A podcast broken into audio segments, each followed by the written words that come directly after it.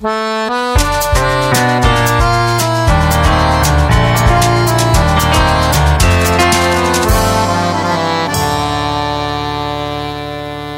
Todas e a todos, sejam bem-vindos a mais um episódio do Transmissão Direitos Humanos, o nosso podcast para pensar em estratégias de luta por direitos e nutrir afetos, apresentado por mim, que sou a Suhaile, por mim, que sou a Raquel, e pela Luísa Luz, que não está conosco hoje. Se essa é a primeira vez que você escuta Transmissão Direitos Humanos, esse aqui é um projeto para compartilhar ideias sobre direitos humanos, que convida para refletir sobre a prática ativista e a gente também entrevista pessoas que fazem essa militância em direitos humanos com ótimas experiências para compartilhar.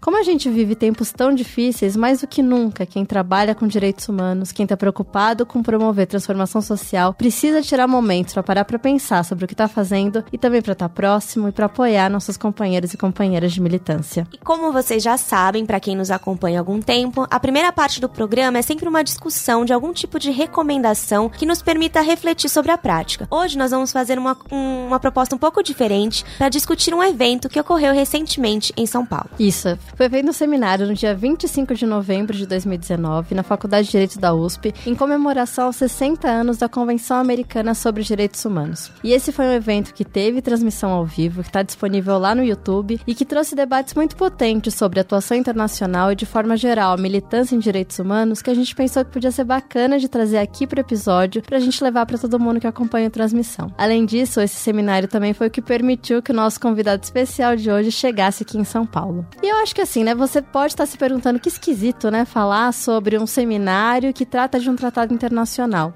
Mas esse é só um gancho para a gente pensar com a partir da própria concepção de um tratado, mas o que é possível fazer para interpretá-lo e reivindicar a aplicação, a gente consegue mobilizar diversas estratégias e a partir de formas diversas de atuação. Então, tanto professores, quando escrevem dogmática, interpretando esse tratado, estão fazendo também uma forma interessante de atuação em direitos humanos. Da mesma maneira, os comissários, os antigos membros da Comissão Interamericana e os movimentos sociais que diretamente reivindicam a aplicação também estão construindo esse caldo que diz o que, que esse tratado vai ser e o que pode acontecer com ele. É por isso que o evento trouxe uma reflexão de como a gente pode olhar atualmente para esse documento que foi construído há 60 anos e reivindicá-lo de modo a apoiar e sustentar as novas lutas que se constroem por direitos, para pensar a atuação de defensoras e defensores de direitos humanos no Brasil, que atualmente enfrenta uma série de riscos e uma série de ameaças, como no caso do padre Júlio Lancelotti, que recentemente a Comissão Interamericana de Direitos Humanos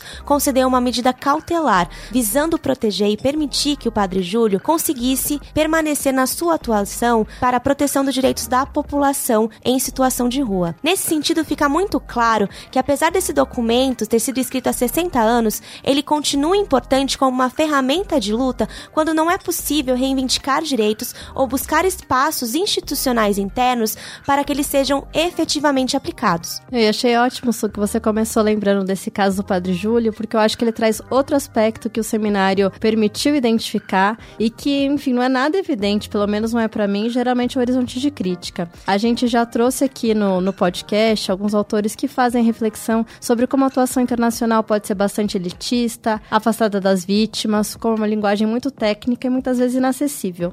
E o que a gente descobriu no caso do Padre Júlio, mas também de outro caso que envolveu o Brasil, que foi o caso do Damião Ximenes Lopes, que foi a primeira sentença condenando o Brasil na Corte Interamericana, foi que ambos os casos foram iniciados por pessoas que não eram técnicas versadas no sistema interamericano. Então a Renata Lira, que é uma associada da Justiça Global e atualmente está no gabinete da Renata Souza na Assembleia Legislativa do Rio de Janeiro, ela contou pra gente como depois da morte do Damião Ximenes Lopes, que era um paciente que psiquiátrico. A irmã dele abriu o computador, entrou num buscador e escreveu direitos humanos. E ela não conhecia sistemas internacionais, ela não era uma pessoa com formação jurídica, mas procurando na internet, ela encontrou o site da Comissão Interamericana, viu no site da comissão que tinha um mecanismo de peticionamento, ela escreveu sem repertório é, de jurisprudência do sistema ou de conhecimento super específico sobre direito internacional a denúncia do que aconteceu com o irmão dela e mais do que tudo, escreveu num momento que ainda os requisitos formais para acessar o sistema não estavam preenchidos. Mas esse caminho meio torto, ela conseguiu, né, realmente acessar e aliando alguns algumas desatenções do Brasil no caso, né, demora na resposta, que o caso fosse aceito e aí a primeira sentença contra o Brasil foi um caso iniciado por alguém que não conhecia antes o sistema, que não era uma advogada especializada, mostrando que ainda que seja importante, né, a crítica de como o sistema internacional pode ser super elitista, pode ser responsável por afastar a vinculação entre as vítimas do caso e a discussão jurídica, ainda assim existem situações em que ele pode ser autenticamente acessado como um lugar de manifestação do inconformismo diante de uma dor profunda que uma pessoa viveu. E nesse sentido, a fala da advogada e presidenta do Guelé 10, Maria Silva Aparecida de Oliveira, em uma das mesas, contando a experiência da Coalizão Negra por Direitos de levar a audiências públicas na Comissão Interamericana de Direitos Humanos uma reflexão sobre o pacote de crime do Moro a partir da narrativa das próprias pessoas que são afetadas pelas operações policiais nas favelas do Rio de Janeiro, bem como a narrativa das mães que têm afetados toda uma vida e se transformam o seu luto em luta a partir de toda uma articulação após a morte por policiais de seus filhos e entes queridos, nós percebemos o quanto é importante, a partir desse documento que é a Convenção Americana sobre Direitos Humanos, construir uma narrativa por direitos a partir da própria fala das pessoas afetadas por violações. E a Maria Silvia colocou isso muito bem no decorrer do evento também do seminário. Isso me lembra uma fala do Paulo Vanucci, né, que foi integrante também da Comissão Interamericana e foi secretário de Direitos Humanos aqui no Brasil, em que ele relatou, né, alguns embates que ele teve no período dele como comissário. E uma das coisas que ele falou foi como não dá para deixar de ver que também a própria Comissão Interamericana é formada por pessoas e marcada pelo seu contexto histórico, pelo momento, né, presente em que ela tá e elementos pessoais que também influenciam isso. E isso de novo dialoga com o primeiro caso que você citou, que foi o do Padre Júlio, porque foi uma integrante da Comissão Interamericana que ao ouvir a advogada do Padre Júlio mencionar a situação de vulnerabilidade em que ele e uma pessoa em situação de rua também estavam, né, com ameaças à vida, é, sugeriu que ela fizesse um pedido de medida cautelar para a comissão. Então, olha que interessante, né? Foi a própria integrante da comissão que sugeriu à advogada que não tinha também essa experiência de atuação internacional que levasse o caso, justamente porque a comissão vive um momento especialmente sensível ao tema dos defensores de direitos humanos, que a comissão tinha agenda de querer fomentar esse debate e, portanto, ela mesma provocou que a vítima busca buscasse esse respaldo. Ouvindo você falar, Raquel, me lembrei também da fala do ministro Ricardo Lewandowski, mostrando quanto, né, esse momento político, quanto parece distante de algum modo falar em declarações internacionais de direitos ou tratados internacionais de direitos humanos, mas que de um modo é, foi possível, por meio desses tratados, como a Convenção Americana sobre Direitos Humanos, avançar em algumas pautas internas que eram muito fortes na sociedade civil, como por exemplo a construção de projetos de audiências de custódia. Foi a partir desse olhar para a Convenção Americana sobre Direitos Humanos que o, Super, o Supremo Tribunal Federal e mesmo o Conselho Nacional de Justiça conseguiu implementar um projeto que hoje possibilita que as pessoas presas em sejam apresentadas em 24 horas nas audiências, ou mesmo que permitiu que o Supremo Tribunal Federal, a partir do reconhecimento da opinião constitutiva número 24 da Corte Interamericana sobre Direitos Humanos, desburocratizasse o procedimento de reconhecimento do nome social das pessoas transgêneros. Então percebemos que esses instrumentos de luta podem chegar também ao judiciário e avançar algumas agendas importantes para a sociedade civil. Sim, mas eu acho que com essa introdução a gente também não quer negar o acúmulo que a gente tem de leitura crítica sobre a atuação dos sistemas internacionais, né? E aqui eu volto então à fala da Renata Lira, que mesmo reconhecendo e celebrando a importância de o caso da Mion Mendes Lopes ter sido iniciada pela né, familiar mais direta da vítima, é, isso não significa que não é problemática a maneira como a Comissão Interamericana prioriza sem transparência determinados casos. Então, esse caso do Damião Ximenes Lopes foi muito mais rápido do que outros casos que já estavam no sistema para chegar à Corte Interamericana. A falta de transparência das agendas e até mesmo é, o silêncio contundente sobre algumas pautas. Além disso, muitos movimentos faziam um esforço para que as vítimas, de forma alguma, não sejam afastadas das narrativas, mas a gente também lembra, o seminário também trouxe essa lembrança de como muitas vezes as vítimas deixam de ser as protagonistas dos casos quando elas, eles chegam ao sistema internacional. Então, comemorar a Convenção Americana e os espaços criados pelo direito internacional para militância e reivindicação de direitos tem que se manter num sentido crítico, para a gente pensar em como aprimorar, em como acessar esses mecanismos de forma a garantir o protagonismo das vítimas, respeitar as suas pautas e permitir com que isso seja a verdadeira prioridade do tratamento desses casos. Raquel, com a sua fala, eu acho que a gente pode passar para entrevista, porque o nosso convidado ele discutiu muito sobre isso no decorrer do evento. Ele vai poder trazer mais alguns elementos para a gente nessa entrevista. Que bom! Eu quero ouvir então. Vamos lá? Vamos lá.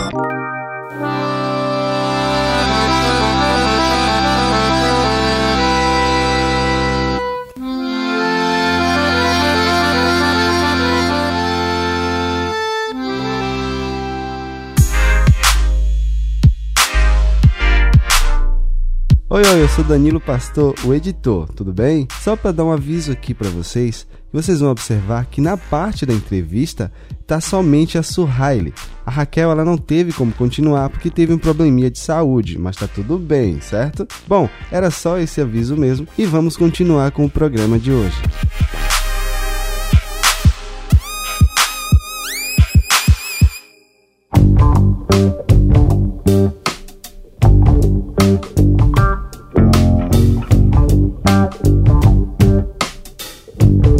thank you temos um convidado muito especial que veio diretamente de Recife para conversar com a gente. Temos a honra de conversar então com Eliel Silva, que é advogado da Comunicação, Justiça e Direitos Humanos do GAJOP, que é o Gabinete de Assessoria Jurídica às Organizações Populares. E eu queria dar as boas-vindas para Eliel e agradecê-lo por estar aqui com a gente hoje. Ah, eu que agradeço. Acho que é um espaço super potente e vamos lá conversar, né?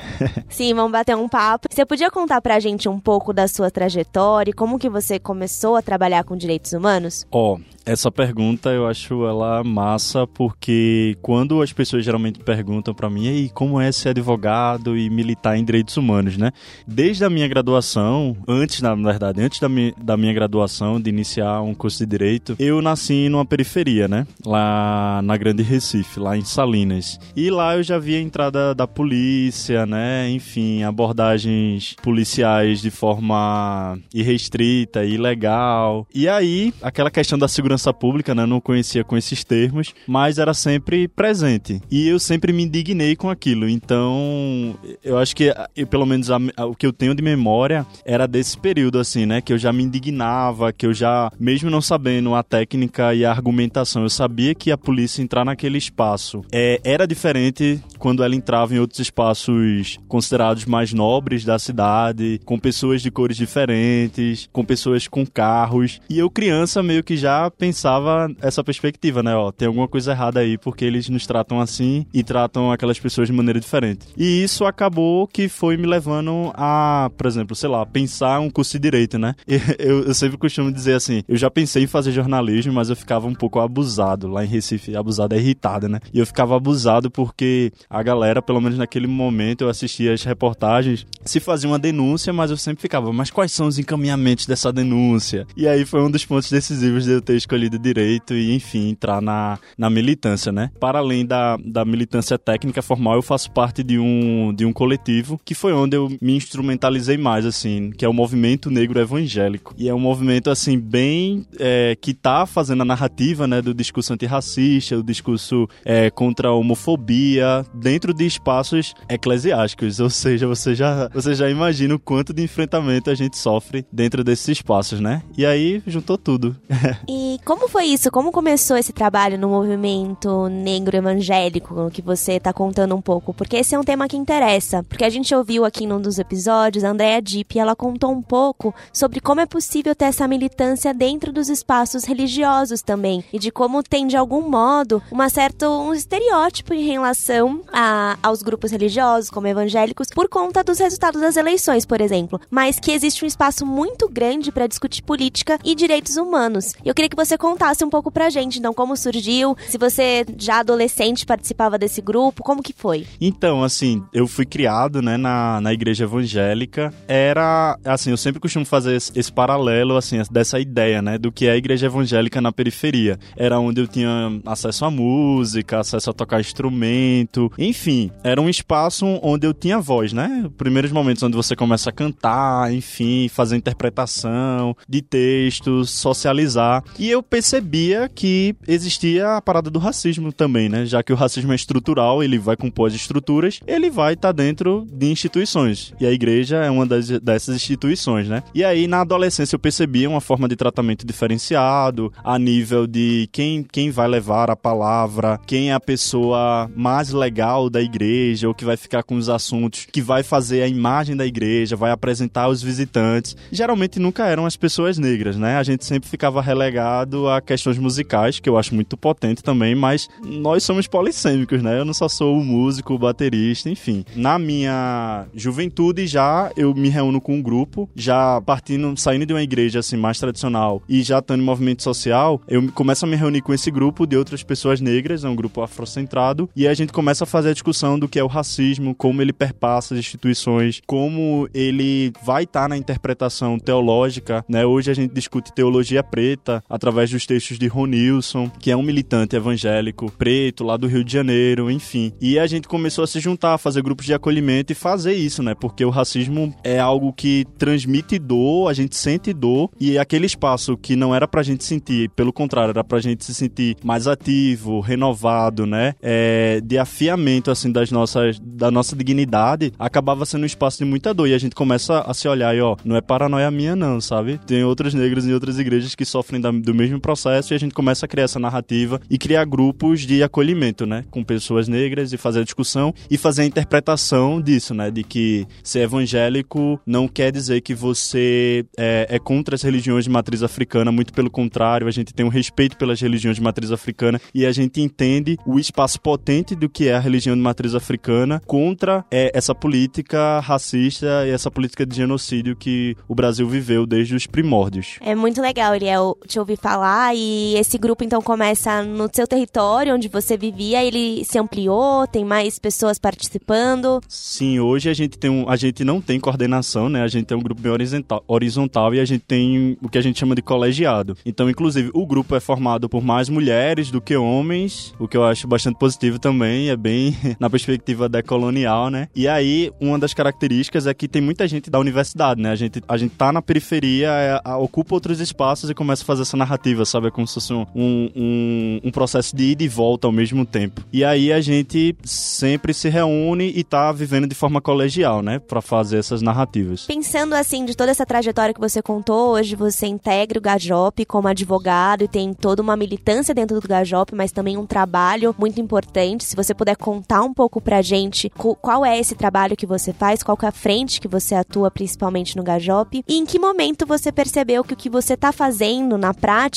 tem a ver com direitos humanos. Se teve um momento que você parou para pensar e disse, não, isso é direitos humanos. Olha, é, no Gajop eu comecei, eu entrei como estagiário e eu fui é, especificamente contratado para a questão de segurança pública através de uma rede que estava se formando lá em Recife, Pernambuco, que era o Fórum Popular de Segurança Pública. Então, eu inicio é, fazendo a discussão da segurança pública de uma maneira horizontal, não verticalizada, não partindo das instituições. O Fórum Popular foi uma inovação no sentido de escutar os territórios sobre o que eles entendiam sobre segurança pública e começar a se questionar, né? Porque a gente tem conselhos e a gente tem a escuta quando a gente vai falar de política de saúde, de educação e não tem isso em relação à segurança. Então foi meu primeiro contato com o Gajop, né? Eu fui estagiário desse projeto específico. Logo depois eu entro no CJDH, que é hoje onde eu ocupo o cargo de advogado. Eu fui estagiário desse projeto, que é basicamente a atuação e formação de, de adolescentes que estão em cumprimento de medidas socioeducativas de internação. Então a gente tem um trabalho é, de comunicação em direitos humanos, né? Porque muitas vezes esses adolescentes não vão se entender enquanto esse coletivo de massa que entra na internação, né? Que geralmente são pessoas negras, adolescentes negros, adolescentes de periferia, adolescentes que não tiveram acesso à justiça. E aí eu entro enquanto advogado, que uma das linhas desse projeto é acompanhar os casos emblemáticos, que é muito comum, infelizmente, é, ocorrerem casos de violações, né? De tortura nesses espaços, por eles estarem vulnerabilizados, né? E por estarem distantes do olhar da sociedade. Por isso que esse projeto eu faço monitoramento das 10 unidades que existem no estado de Pernambuco e por eles estarem vulnerabilizados, distante do olhar e serem considerados corpos legitimados a serem torturados, a gente tá nesse processo, né? Então, desde que eu entrei, eu sabia que eu tava fazendo direitos humanos, né? E aí, e aí a gente tem trabalhado isso de forma bem ferrenha, com bastante pé na porta, como a gente fala lá em Pernambuco, para trazer essa narrativa de empoderamento ao próprio adolescente, ele entender que aquilo é um momento da vida dele, que aquele momento de internação não é determinante para ele, porque o que a sociedade vai, usando o termo bem evangélico aqui, né, pregar ou determinar para ele é que não, ele é um jovem em internação, ele não tem uma rede social, um sociograma, né, no sentido de voltar, ele vai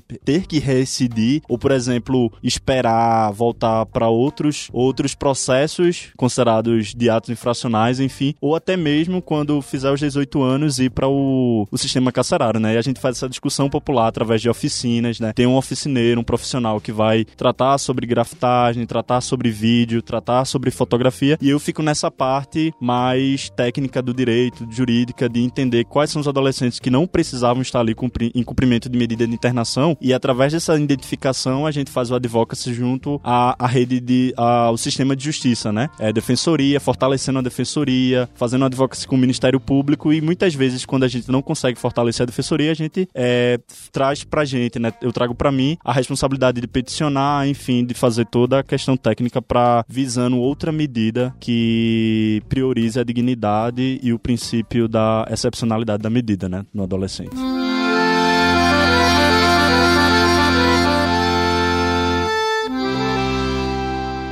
Ouvindo você falar, eu fiquei pensando o quanto essa atuação como advogado, ela se expande para uma atuação que é de um advogado popular, que ele tá nesse espaço com uma outra perspectiva, com outro olhar nesse contato com a adolescente ou o adolescente. E aí eu queria te perguntar o que caracteriza um advogado popular para você e no que, que diferencia essa atuação é de um outro advogado, por exemplo. Eu não tenho uma única resposta, né, sobre isso. Eu sempre eu me lembro e aí eu me sinto muita vontade nesse podcast porque eu me lembro que a primeira vez que eu ouvi esse termo já estava quase concluindo a graduação. E foi em um ato que eu fui na Assembleia Legislativa em Pernambuco. E aí eu vi um, eu vi um advogado lá bem do enfrentamento, assim, não necessariamente ele estava de terno, ele não estava de terno, estava bem despojado. E aí eu descobri, né, nossa, ele é advogado e aí eu fui trocar ideia com ele, o nome dele é Davi Malveira. E aí foi quando ele, ele disse, não, eu sou advogado popular. E eu, caramba, o que é isso, né, advogado popular? E aí eu, eu conheci esse mundo, né, que é uma advocacia comprometida com a,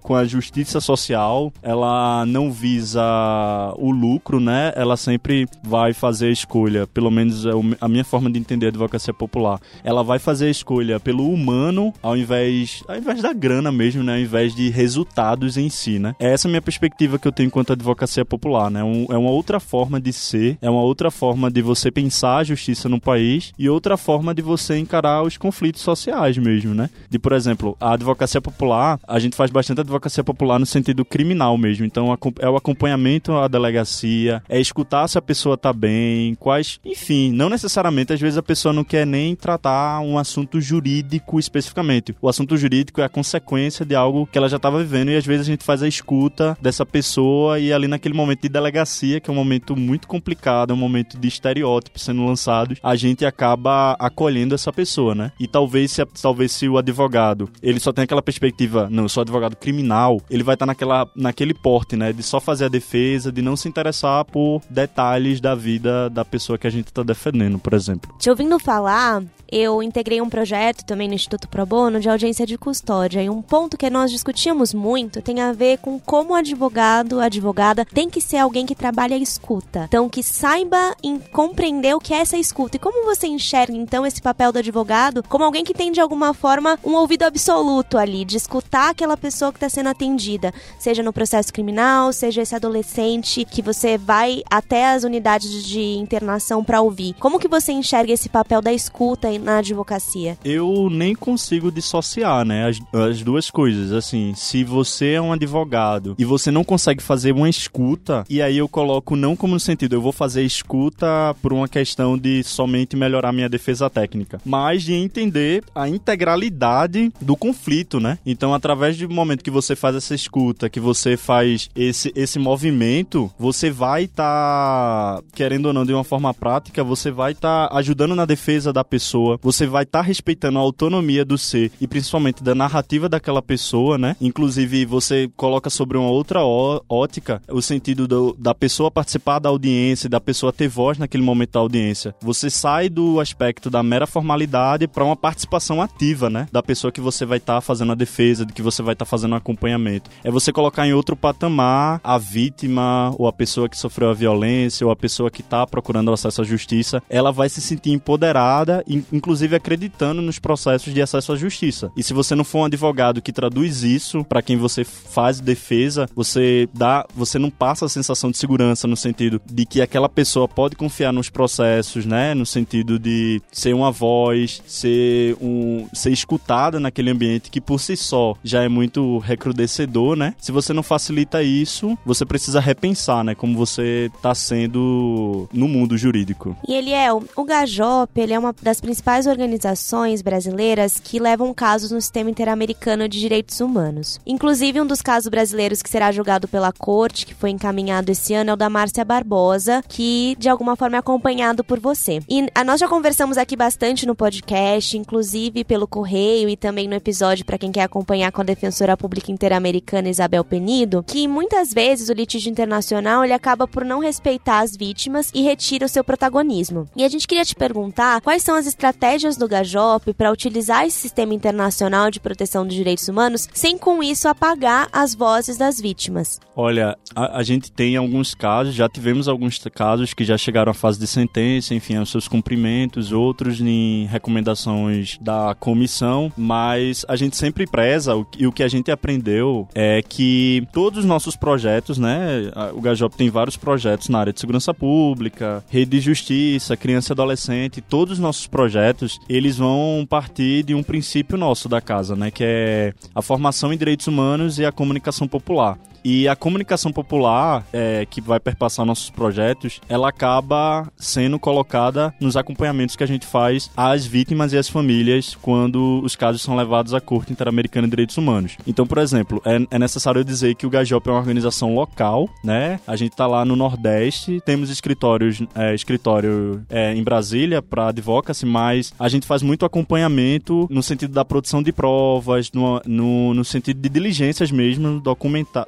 documentais para o envio da Comissão Interamericana de Direitos Humanos. Então a gente preza muito por valorizar a narrativa, né? E por colocar essa narrativa de forma potente nesses processos, né? Desde de maneira, desde a maneira formal, quando se já está lá em acompanhamento na, na Corte Interamericana, mas a gente preza muito por, por antes mesmo desse momento, né? De fazer a escuta, de fazer o detalhamento dessa escuta e de respeitar o tempo das pessoas. A gente sabe que existe prazo a serem enviados processos, a serem enviados dos documentos, mas a gente não pode é, usar isso para não fazer o respeito e, inclusive, para não revitimizar essas pessoas que já foram violadas em seus direitos aqui no sistema de justiça nacional, né? E ainda pensando então no sistema internacional, o caso Chucuru é um outro caso que vocês acompanham. Inclusive, você acabou de comentar a fase da implementação. E como se dá esse trabalho então de implementação? Por exemplo, se você puder contar um pouquinho como vocês têm trabalhado no caso Chucuru, nessa implementação, acho que seria interessante para o pessoal pessoal ouvir um pouco e aprender com a experiência do Gajop. Olha, é, eu não era advogado à época, quando a gente chegou nesse processo de implementação do caso Chucuru. O que eu acompanhei, eu acho que eu só consigo contribuir nesse sentido, é que o pós, o pós-decisão serve muito para fortalecimento do que de retomada dos povos, né? A decisão da corte vem a fortalecer a identidade dos povos, né? E inclusive as relações, a gente discutiu isso um pouco ontem na USP, né? De como fica também o papel das organizações pós-decisão. Eu acho que é um pouco disso também. Se a gente faz a escutativa, a gente não vai sair do caso e não manter mais relações com a família das pessoas que foram violadas ou as vítimas, por exemplo. Então, esse processo de implementação, ele ocorre em 2018 e a gente faz a, o acompanhamento, né? A gente faz o acompanhamento pormenorizado, mas detalhar como tem sido a repercussão disso hoje, eu não faço acompanhamento direto dos chucurus nos dias atuais atuais.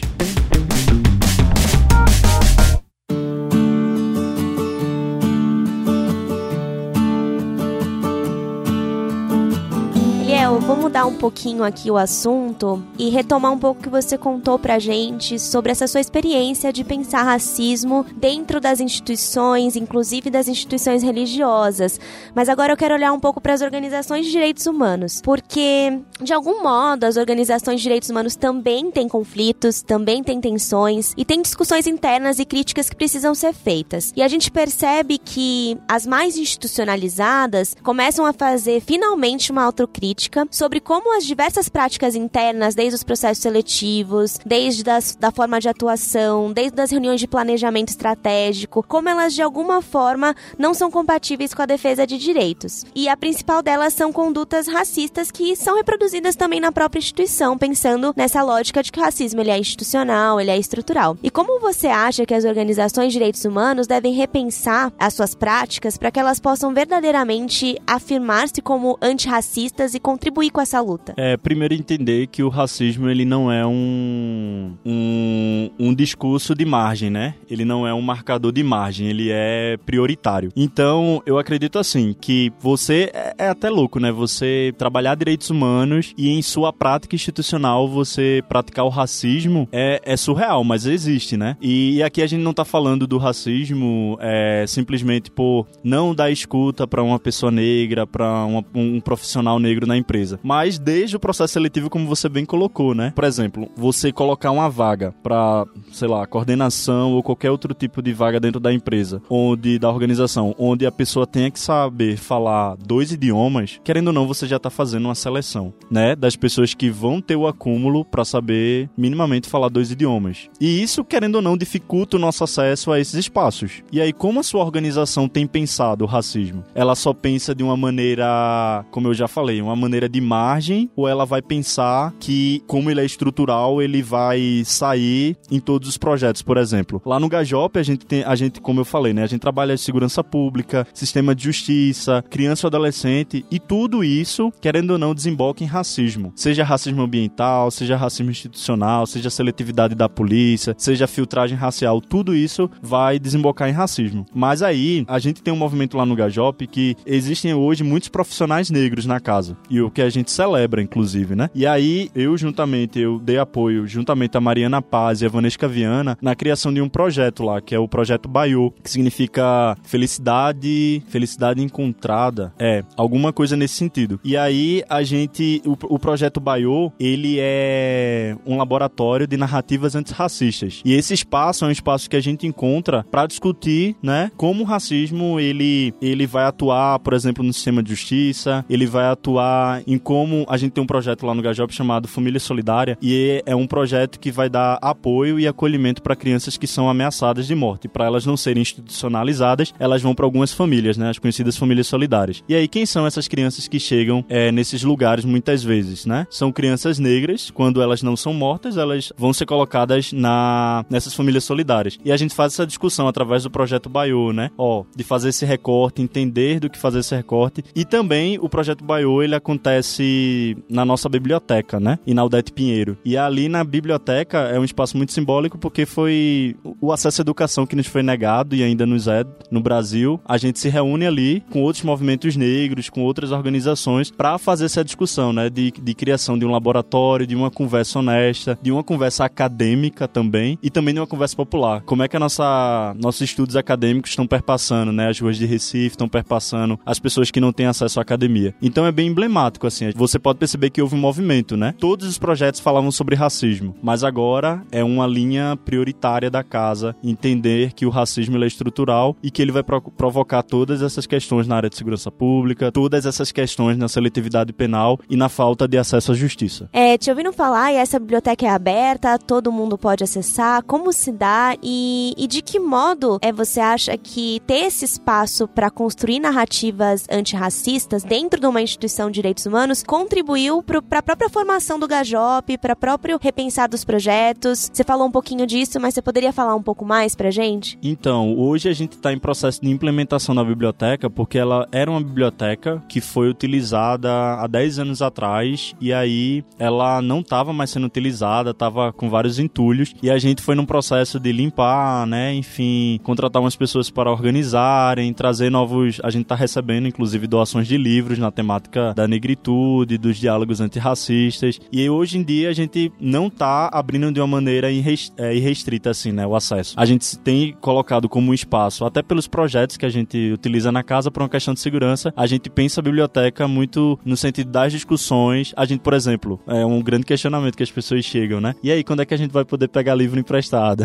e a gente diz, calma aí, já já a gente consegue tentar de alguma forma disponibilizar esse conhecimento. Mas por enquanto a gente tem usado para as discussões internas dos projetos e para quando a gente organiza uma oficina, né? Masculinidades negras, enfim, feminismo negro, enfim, a gente tem pensado várias ideias, né? De que modo, né, ter esse espaço para construir é, narrativas antirracistas são importantes para a construção da própria instituição como uma organização de direitos humanos. Se você vê uma contribuição nesse sentido também. Sim, porque aí a, as discussões vão ser muito mais honestas, né? Porque quando a gente acaba querendo esconder a discussão do racismo, os, os projetos, querendo ou não, eles vão ficar paralisados. Porque se vai desembocar em racismo, não tem por que não discutir o racismo como, como a linha que vai gerar as violações, como a linha que vai gerar as opressões, né? Então, com certeza, a partir do momento que os profissionais negros da casa, junto com as pessoas brancas antirracistas da casa, né, que todo mundo lá, a gente tem essa, essa convivência e esse fortalecimento de narrativas também, através das pessoas brancas, né, que são antirracistas, com certeza isso vai fortalecer os projetos, porque aí as pessoas brancas vão ter um olhar diferenciado sobre a situação da, da opressão. A, as pessoas que vão.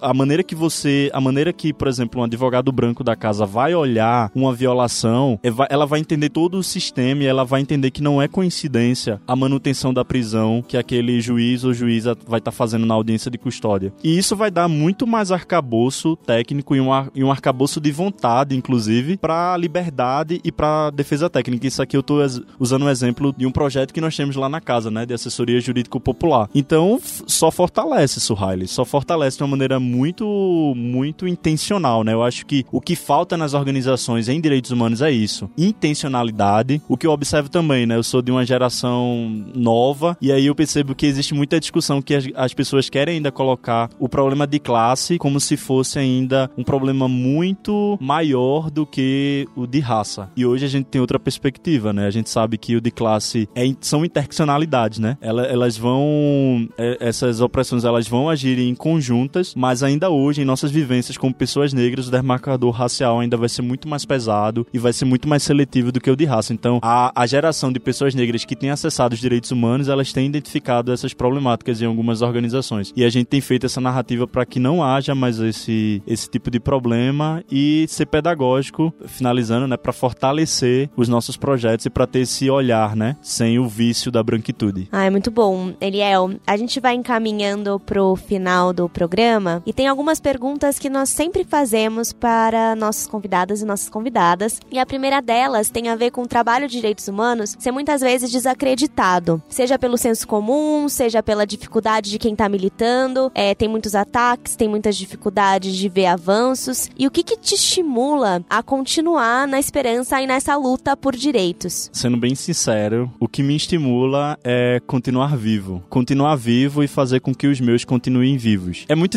é muito diferente assim para pessoas negras e aí eu converso muito com pessoas negras que estão nesses espaços. A gente tá na militância assim para além de currículo, para além de tentativas de mestrado, doutorado, e aí eu faço essa fala, não deslegitimando esse espaço, até porque eu acho importante, nós, nós temos e já estamos ocupando e vamos continuar ocupando os espaços, mas o final das coisas não vão estar aí, né? É para eu chegar no meu doutorado, eu preciso sobreviver a uma abordagem policial. Eu preciso não ser incriminado com forjado, né, de drogas e por aí vai, assim. Então, assim, eu acredito que a nossa militância tá aí, a nossa esperança também tá nisso, sabe? Da gente melhorar o discurso, da gente melhorar as nossas, as nossas, os nossos argumentos técnicos, porque uma coisa que eu percebo é que eu preciso ser técnico, porque se eu não for técnico, eu não vou ser ouvido. Então a gente acaba se afiando, a gente acaba inclusive entrando nesses espaços acadêmicos para ter essa legitimidade que as pessoas tanto falam, né? Então isso me dá mais ânimo, não é? E aí eu não falo, claro, que é um que as pessoas vão discutir pessimismo necessário, né? É muito complicado, poxa, eu ter que trabalhar a abordagem policial porque eu quero que meu povo se mantenha vivo, porque eu não quero que as pessoas negras sejam tratadas com abordagem policiais, com forjados, com alta resistência. Mas isso me impulsiona, sabe? Isso me impulsiona nesse contexto. É muito potente ouvir sua fala, Eliel. É, é muito potente. A gente tá muito feliz de te ter aqui. E sobre o estar vivo ser o que mobiliza e manter, né, todas essas pessoas que sofrem diariamente abordagens policiais, prisões ilegais, também vivas e lutando e ocupando todos esses espaços, é, você faz algo para se cuidar? Porque esse processo é muito difícil. Eu sei que é sempre uma pergunta que a gente tem reiteradamente feito, porque a gente percebe que, por mais que é, esse cuidado possa parecer algo muito individual, mas na verdade esse cuidado tem que ser coletivo, dessas redes que se constroem. E eu queria te perguntar se você faz algo para se cuidar em todo esse trabalho incrível que você faz no Gajop, que você faz em outros espaços e essa luta que você trava diariamente. Olha, de forma o famoso autocuidado, né? Eu tenho me reunido bastante com alguns amigos, inclusive do movimento negro evangélico. A gente se reúne, a gente se escuta, né? A famosa escutativa. Façam isso, pessoas. Escutem ativamente o que as pessoas têm a dizer. Nem tudo precisa de uma resposta, às vezes só uma escuta já vale o dia, sabe? Então, eu coloco muito, tento colocar muito em prática. Eu tenho uma rede de amigos que me escutam bastante. Eu acho que isso é característica do que a gente fala tanto sobre se aquilombar, né? Então a gente vai ser escutado em nossos processos processos e não vamos ser deslegitimados. Eu faço bastante isso e eu, isso tem me ajudado bastante, tá? Com pessoas que vão me entender, vão entender os meus processos, vão entender os meus conflitos. Acho isso muito importante, né? Mas de forma profissional, eu já tenho acesso e aí eu tenho que pontuar isso, né? Eu, hoje eu tenho acesso. Por exemplo, eu tenho acesso à terapia. Já fiz terapia ano passado, hoje eu faço análise, eu tenho psicanálise. Então, meu psicanalista é um cara preto, sabe? Que eu acho que é um, um ponto a ser destacado também também, que é o cuidado profissional, né? Para além desses espaços que a gente tem de amigos, sei lá, de sair, tomar uma cerveja, de ir para uma praia, é importante ter esse cuidado de uma pessoa profissional, né? Que vai colocar essas questões nos, nos lugares certos. Mas eu preciso dizer, acesso à terapia, acesso à psicanálise ainda é muito restrito à população negra, né?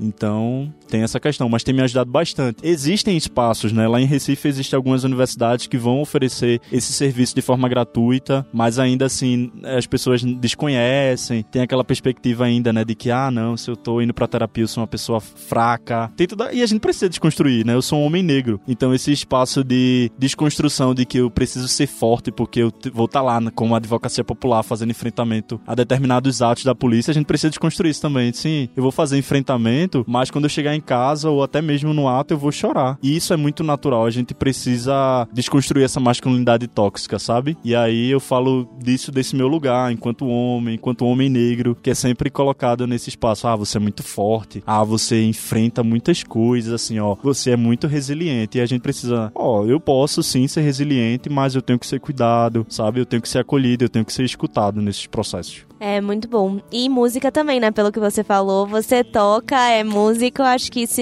isso também conta como assim, um espaço né? importante.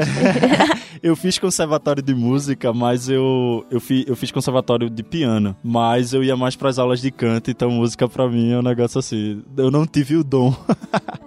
eu não tive o dom, eu fugia pras aulas de canto, assim. Mas música pra mim é o que me consola. Escutar Nina Simon, é, Lué de Luna, enfim, Asas de Lué de Luna. Eu sou uma grande fã de Lué de Luna. Já recomendamos, inclusive, no Correio mais de uma vez o CD dela. E, Eliel, já que você já tá falando de música, fazendo recomendações, é, todo episódio aqui no Transmissão Direitos Humanos, a gente pede para os nossos convidados fazer a sua transmissão Direitos Humanos. E aí eu queria pedir para você, é, nesse esforço de continuar permitindo que se circulem ideias em direitos humanos para que chegue às outras pessoas, faça alguma recomendação de leitura, de música, de livros. Uma peça incrível que eu sugiro é O Alto do Reino do Sol, que é uma peça incrível que fala sobre os 90 anos da obra de Ariano Suassuna. Eu, como pernambucano, como nordestino, não poderia deixar de indicar, porque, enfim, né, a gente no Nordeste consegue olhar as coisas de, um, de uma outra perspectiva, né? De uma outra forma, politicamente, enfim, faço essas indicações. E já agradeço a participação participação, enfim. Ele é o... Eu que te agradeço, eu saio daqui super inspirada. Eu queria te agradecer por, pelo seu tempo de estar aqui, por contar a sua história, compartilhar tantas ideias importantes. E eu tenho certeza que os nossos ouvintes também gostaram muito. É, então, muito obrigada. Ah, valeu. Espero que vocês, de alguma forma, eu tenha contribuído nos processos de vocês, nas formas que vocês veem o mundo. Obrigado. É, muito obrigada. Obrigada, gente. Tchau e até a próxima. Tchau, tchau, pessoal. Até.